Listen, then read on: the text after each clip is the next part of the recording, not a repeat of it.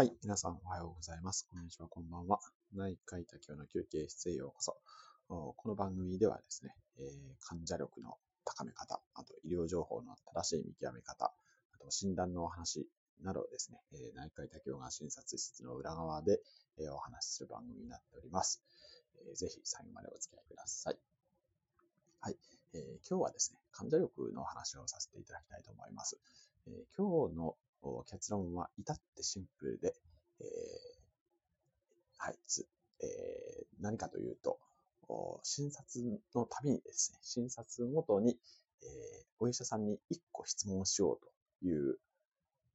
提案です。でこれはですね、えっ、と、いつもですね、あの、私 YouTube ライブとかで、え皆さんと交流というか、まあ、チャットですけれども、ご意見いただいたりもするんですけれども、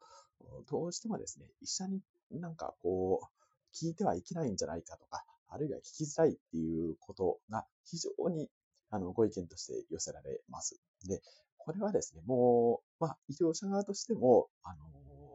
その聞きやすい雰囲気とかですね、そういうのを作っていく必要性っていうのは当然あるんですけれども、患者さんもですね、えー一歩勇気を持ってですね、えー一歩踏み出して、あの、質問していただくっていう、これ非常に重要なんですね。で、えっ、と、その、まあ、聞くっていうのに抵抗感をある方も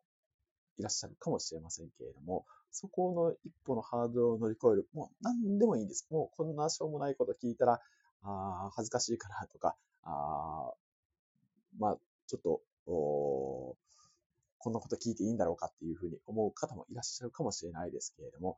とりあえず何でもいいから一個聞くっていう、これをぜひ提案したいんですね。で、えっ、と、まあもちろんですね、あの、医者も忙しい人もいますというか、まああ、の、外来は特に忙しいので、あの、5個も10個も一気に質問されたら、それはちょっと困りますけれども、逆に1個質問をしてくれるということはですね、あの、こちら医療者側、医者側からしても、患者さんがこの自分の病気のことをですね、主体的に、取り組んでいるということが確認できますし、あとは、あ当然ですけれども、質問をしていただくということによってですね、その患者さんが興味を持っていること、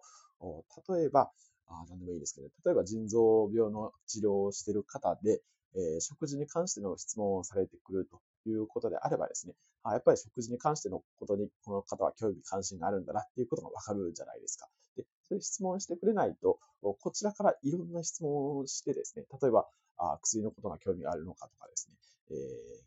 腎臓のが悪くなった時どういう治療法があるのかっていうのが興味があるのかとかですね、もういろんなオプションを聞いていかないとそこにたどり着かないんですけれども、患者さん側から聞いていただいたら、その方が一番興味関心を持っていることが、まあ、すぐにわかる。まあ、当然ですけれども、いうことになるので、あの、ぜひ患者さん側から質問をしていただくというのが、あすごい診察時間の限られた中でですね、あの、有効に使えるというふうに思います。で加えてですね、えっと、まあ、前の音声でも配信しましたけれども、何かメモを取るとかですね、まあもちろんスマホで録音していただいてもいいと思うんですけれども、そのやりとりですね、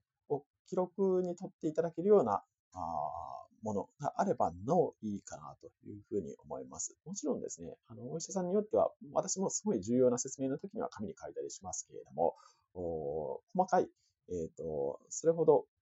なんていうか、まあ、あの、質問の中で出てくるものを全部紙に書いてお渡しするっていうわけにはなかなかあ限られた時間の中で難しいので、えー患者さんがご自身で、えー質問項目をこうメモしていただいたりとかですね、そういう、それで、えー診察の現場で聞いていただくっていうのがいいんじゃないかなというふうに思っています。